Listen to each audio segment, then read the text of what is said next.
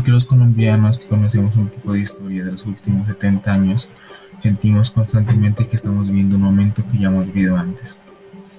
La violencia, la delincuencia es algo que siempre va a permanecer en nuestra sociedad, pero de nosotros depende en que sea a gran escala. Para nadie es un secreto lo tan corrupto que nuestro gobierno. Colombia actualmente se encuentra en el puesto 92 de los países más corruptos a nivel mundial. La única forma de frenar es que todos colombianos tomemos conciencia a la hora de votar y elegir a nuestro gobernante. Porque ya por mucho tiempo Colombia ha sido gobernada por las mismas personas. Y al ver que tantos de tan después de tantos años sigue habiendo inconformismo por parte de las personas hacia el gobierno,